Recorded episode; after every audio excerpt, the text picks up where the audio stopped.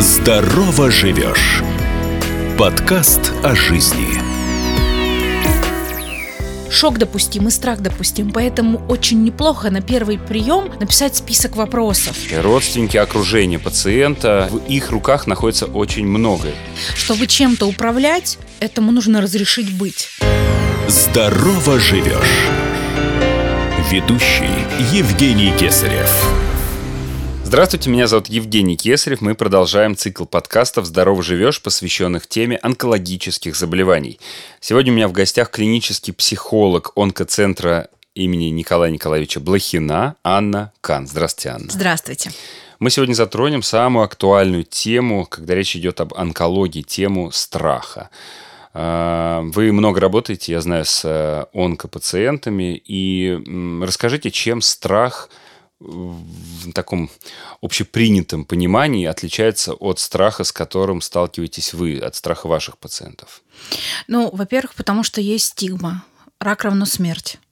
И она еще какое-то время в нашем обществе будет э, присутствовать, потому что э, не не на том уровне еще профилактика, на котором мы хотели бы, не на том уровне информированность населения, что рак не приговор, рак это диагноз, угу. а диагноз он лечится. Он может не излечиваться, но современные технологии дают возможность людям жить в хроническом состоянии долгие годы, получая необходимое лечение. И люди уже приходят к нам заряженные эффективно, что я все равно умру. Угу. А, ну, ну что, ну будут меня долго тяжело лечить, но это все равно закончится тяжело и скоро. Поэтому, Часто, да, так? Именно а, так думают? Именно так думают, угу. да. И из этого очень тяжело выходить. И из этого очень тяжело формировать стремление спасать себя для мозга. Угу. Потому что мозг наш рассуждает, ну, если все равно умру, если лечиться все равно тяжело, ну, а какой смысл вытягивать себя, какой смысл рисовать себе горизонты? Поэтому этот страх иррациональный зачастую а, вот обусловленный таким вот мнением общества. И еще а, этот страх очень сильный, ну, в принципе, принципе, это не только для онкологических заболеваний, вообще для любого тяжелого заболевания. Удовлетворение витальных потребностей в безопасности и здоровье, соответственно, они идут рядом. А, это очень важно. И если человек понимает, что в ближайшее время его здоровье находится под серьезной угрозой, ну, говорить о каких-то других вещах, об удовольствии, об удовлетворении, а, не дает этот страх. Угу. Тревога, она полезна. Тревога нам позволяет вовремя обследоваться, помнить о таблетках, которые нужно пропить с профилактической или лечебной mm-hmm. целью. Но как только она превращается в страх, она парализуется. Парализуется ее польза, и страх парализует самого человека. Мешает э, вот этот страх э, пациентам? А, его не может не быть, он, он, он все равно появляется. И на первом этапе он немножко, да, так, ну, очень многие пациенты говорят, вот вы сейчас мне рассказываете, а такое ощущение, что не обо мне. Вот как будто в оглушении в таком, как будто я завтра проснусь, и этого ничего не будет. Как будто это не со мной или не с моим ребенком. Это для первого времени абсолютно адекватная ситуация. Это шок, организм ну, не верит в это, ищет какую-то панацею, а через какое-то время это отходит. Как только человек видит видит стратегию лечения, как только доктора ему объясняют, что будет происходить дальше, угу. немножечко это откатывает. Но этот страх э, за себя, за свою безопасность, он очень серьезный. И у онкологических пациентов он состоит из нескольких этапов. Не успел адаптироваться к диагнозу, надо бояться операции. Угу, а операции, угу. тревожиться по поводу операции, это нормально, это голова делает, это не, не сам человек, грубо говоря. Только вроде бы ура, закончена операция, прошел послеоперационный период, и теперь химия или лучевая. И это осложнение, это э, самочувствие, которое дает сбой. Угу, и угу. это череда таких дистрессов, поэтому... Вот если сейчас на несколько шагов назад вернуться к первому приему э, походу к врачу-онкологу, это, в принципе, вот э, очень волнительный момент, э, страшный момент. Как, можно ли как-то настроиться, как-то подготовиться, как, какие-то техники, может быть, можно. чтобы в этот момент себя сразу уже не и чтобы тебя не скрутило? Можно. Первое, что нужно сделать, это понять, что у, э, в организме нет лишних эмоций, плохих или хороших. Наша ретикулярная формация, которая э, отвечает за продукцию эмоционального фона и за ее восприятие, она не умеет делать только хорошие или только плохие эмоции. Они все очень важны. Чтобы чем-то управлять, этому нужно разрешить быть. Первое, что э, человеку, который столкнулся с тяжелым заболеванием, нужно понять, что нормально бояться. Угу. И любой нормальный человек, нормальная здоровая нервная система включит страх на сложную ситуацию. Иначе странно, да, Мгм. когда мне врачи говорят, ну, она же плачет. Я говорю, а что она должна делать? Мгм. попадая в эту ситуацию. И а, шок допустим, и страх допустим. Поэтому очень неплохо на первый прием написать список вопросов. И даже спросить у близких значимых, а что еще надо спросить у доктора? Ну, потому что я сейчас в таком состоянии, Мгм. может быть, ну, какие-то есть... Помогите. Мгм. Это нормально. И родственникам очень важно понимать, что эти состояния нормальны. Это как с медитацией, да, когда говорят, позвольте этому быть. Да. Ну, то есть вот такая же история. Да, да, да. Потому что мне говорят, я плачу, помогите, выключите слезы, выключите страх. Я говорю, а что мы включим? Мы включим радость? Но она же здесь неуместна. Спокойствие. А какое может спокойствие? Мы в активном лечении. Нам нужно двигаться. Вы сказали про родственников, и, насколько я знаю, э, все психологи и все психологи, которые работают с онкологическими пациентами, а, говорят, что это огромный, очень важный а, очень важная составляющая. Родственники, окружение пациента, и а, в их руках находится очень многое. Вот э, чего, например, точно нельзя делать родственникам? Или, может быть, есть какой-то готовый набор э, механизмов, поведенческих реакций, которые обязательно нужно выполнить окружающим? Вот Сейчас расскажу, есть действительно конкретные рекомендации. Ну, во-первых, немножко повторюсь, не запрещайте человеку чувствовать эмоции. Фраза «все будет хорошо, успокойся» – это просто захлопнутая дверь перед лицом пациента. Он хочет поговорить, да он прекрасно понимает, будет как будет. Пациенты не любят эту фразу «все будет хорошо». Мгм, Ни от не любят, докторов, ни от э, родственников. А что такое хорошо? А когда оно начнется? А сколько оно продлится? А ваше хорошо – это и мое хорошо тоже, вы уверены? Поэтому эта фраза а, справляйся сам, закрой свои эмоции, справляйся сам. Медицина далеко пошла, тебя вылечат. Ну и все, а тебе страшно. Ты хочешь там маме, брату просто поплакать, посидеть, да, потому что э, люди умные, уровень интеллекта высокий, люди много в, чем начали разбираться, и они действительно понимают, что да, это жизнь, это лечится, ну те, кто в теме уже, да, те, кто уже поговорили с докторами, но это все равно страшно. Это все равно слезы, это все равно какая-то трогательная ситуация. Поэтому очень важно родственникам создать безопасное пространство, где пациент может, близкий человек может поплакать, позлиться, ну, потому что стресс, дистресс – это три гормона. Норадреналин, адреналин и кортизол. Это как захотеть в туалет и стоять над унитазом и говорить, соберись, возьми себя в руки, все будет хорошо, не думай об этом. Это рефлекторные биологические жидкости, поэтому слезы, если они пришли, они должны случиться. И ам, гораздо проще самим родственникам, потому что они тоже плачут, но плачут зачастую за закрытыми дверями. Да, я хотел бы этот вопрос отдельно прям задать, но раз уж мы о нем заговорили, а, плакать можно Нужно. при пациенте? Да, конечно.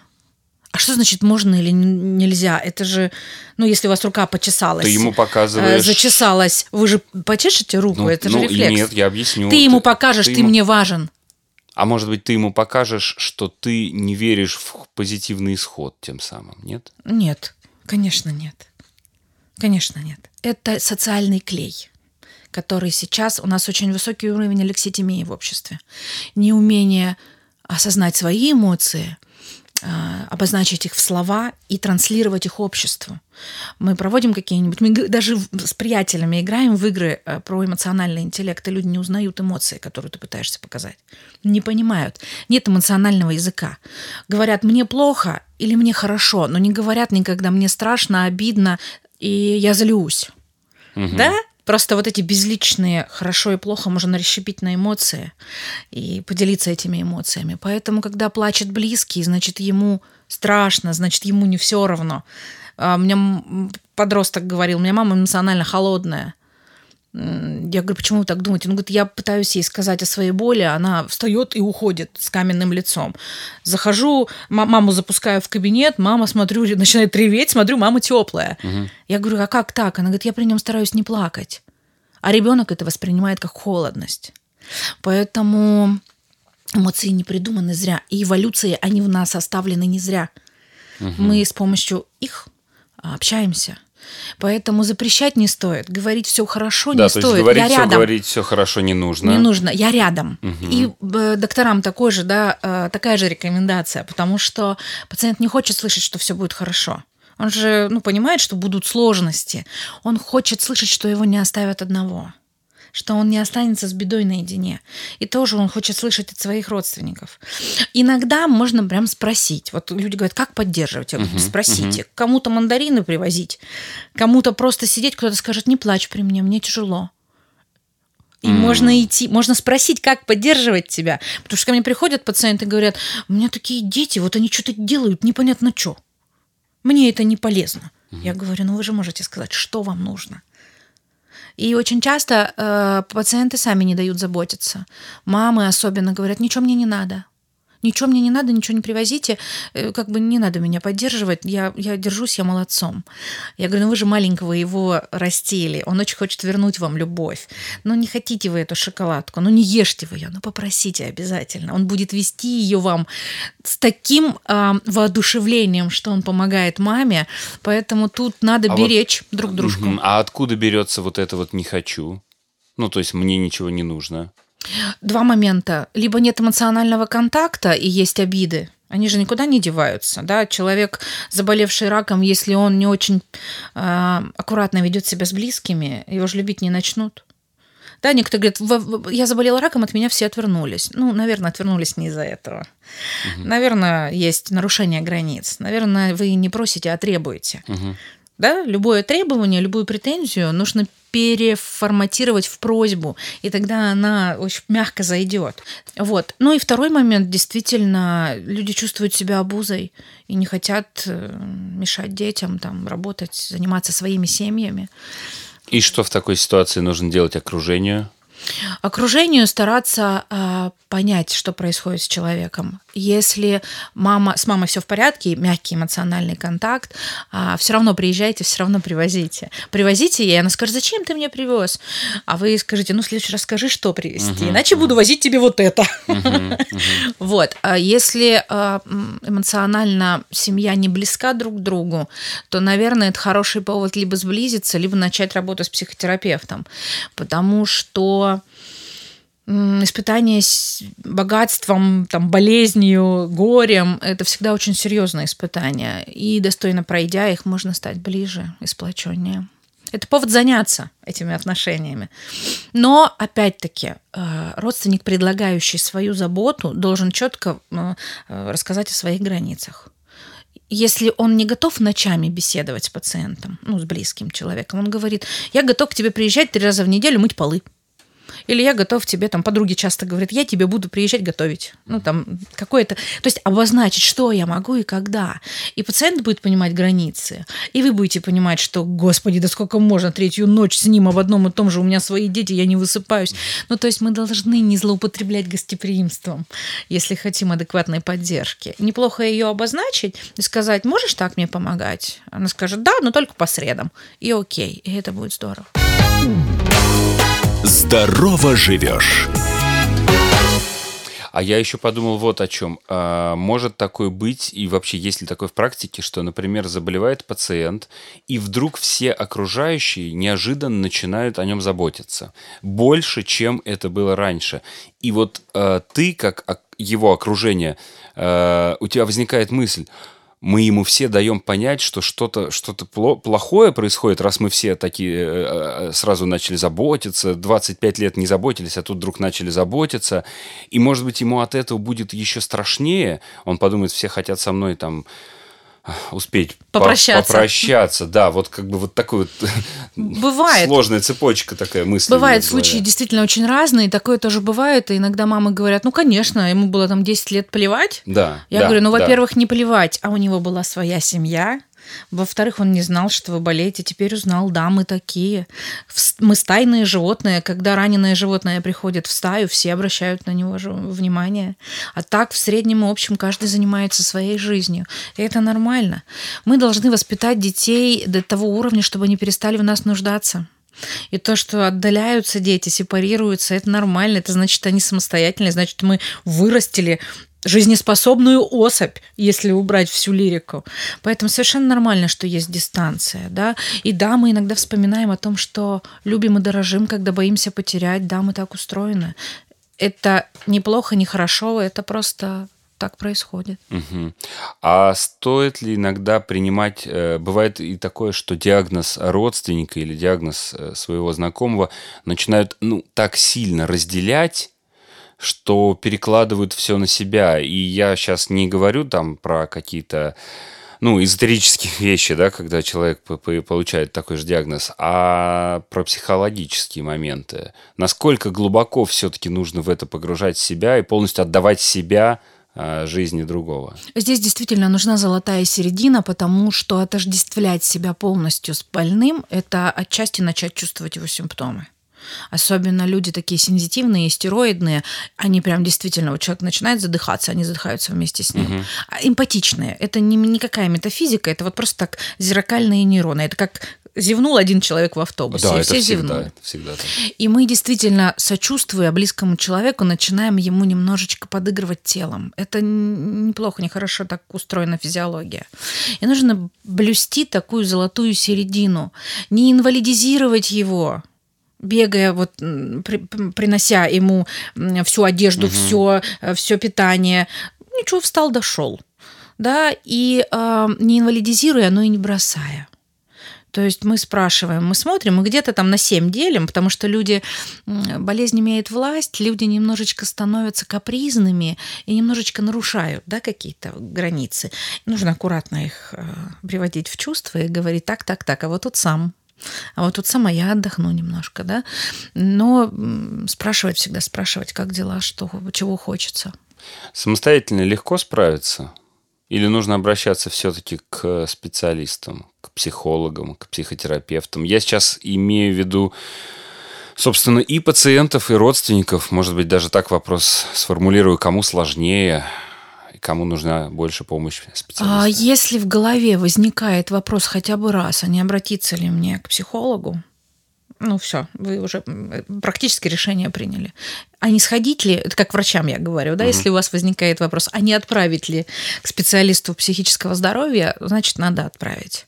И если в голове э, есть ощущение, что я устал, я не знаю, мне не хватает инструментов, мне нужно, чтобы кто-то мне посоветовал, как в этой ситуации вести себя более адекватно для себя и для близкого, то имеет смысл обращаться. Могут справляться люди, когда сильная родовая вот связь, когда поддержка мощная, когда человеку искренне и доктор, и родственники все сообщили. А, в более легких случаях, когда лечение не очень тяжелое. Ну, онкология ведь тоже разная, и разное лечение. Да, могут справляться самостоятельно, а, очень редко обращаются в процессе активного лечения, потому что цель вижу при препятствий не замечаю, как атомный ледокол uh-huh, Ленин, uh-huh.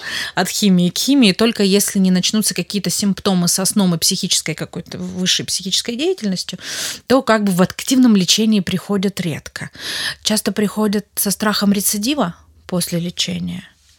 И, э, ну, когда узнают о диагнозе. И приходят, да, и приходят родственники, и приходят э, сами пациенты, потому что вакуум надо вытолкнуть человека из этого вакуума. Если вы не против, Анна, я вот сейчас подумал, давайте сделаем еще один целый подкаст на тему, э, когда и как приходят пациенты, их родственники, э, и вообще как связана онкология и психология. С я думаю, это на, целую, на целый выпуск э, С удовольствием. интересной информации будет полезная. Анна, спасибо вам большое. Я уверен, что сегодняшний наш диалог для многих окажется полезным. Огромное спасибо за приглашение и за возможность делиться информацией. Клинический психолог Национального медицинского исследовательского центра онкологии имени Блохина Анна Кан. Спасибо большое. Сегодня была у меня в гостях. Здорово живешь. Оставайтесь с нами.